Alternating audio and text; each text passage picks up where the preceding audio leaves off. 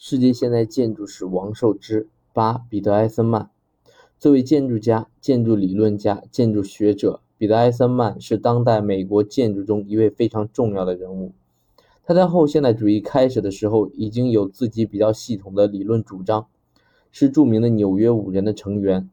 当时均尚年轻的这五位建筑师，在后现代主义大潮初期的时候，举出持续发展现代主义的大旗。令人感觉耳目为之一新。在纽约五人当中，埃森曼是比较明确朝结构主义方向发展的一个。从那个时候开始，埃森曼一直都在建筑界和理论界非常活跃，成为重要的理论力量之一。在现代建筑史上，他更多是被视为结构主义建筑理论的主要奠基人，也是结构主义建筑设计的主力人物之一。他设计了俄亥俄州立大学。威克斯奈艺术中心，这是世界上比较早的很纯粹的结构主义建筑作品。他在这个作品上使用了工业建筑材料，对空间处理、日照的处理、建筑形式和空间的冲击感都具有强烈的结构主义色彩，受到国际建筑界的重视。他也因此脱颖而出，成为建筑界的一颗新星。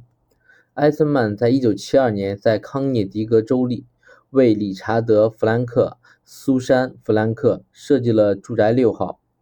这个设计基本违背了现代主义遵循的形式追随功能的原则。虽然客户原本很喜欢他的设计，但是由于功能实在存在太明显的问题，因此最后导致客户和埃森曼之间的冲突，也是结构主义在功能性很强的住宅建筑上的一次挫败。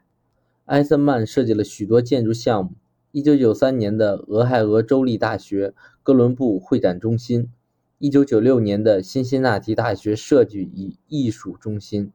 一九九九年的西班牙加尔西亚文化城，二零零五年的柏林的欧洲被屠杀犹太人纪念碑，二零零六年设计的亚利桑那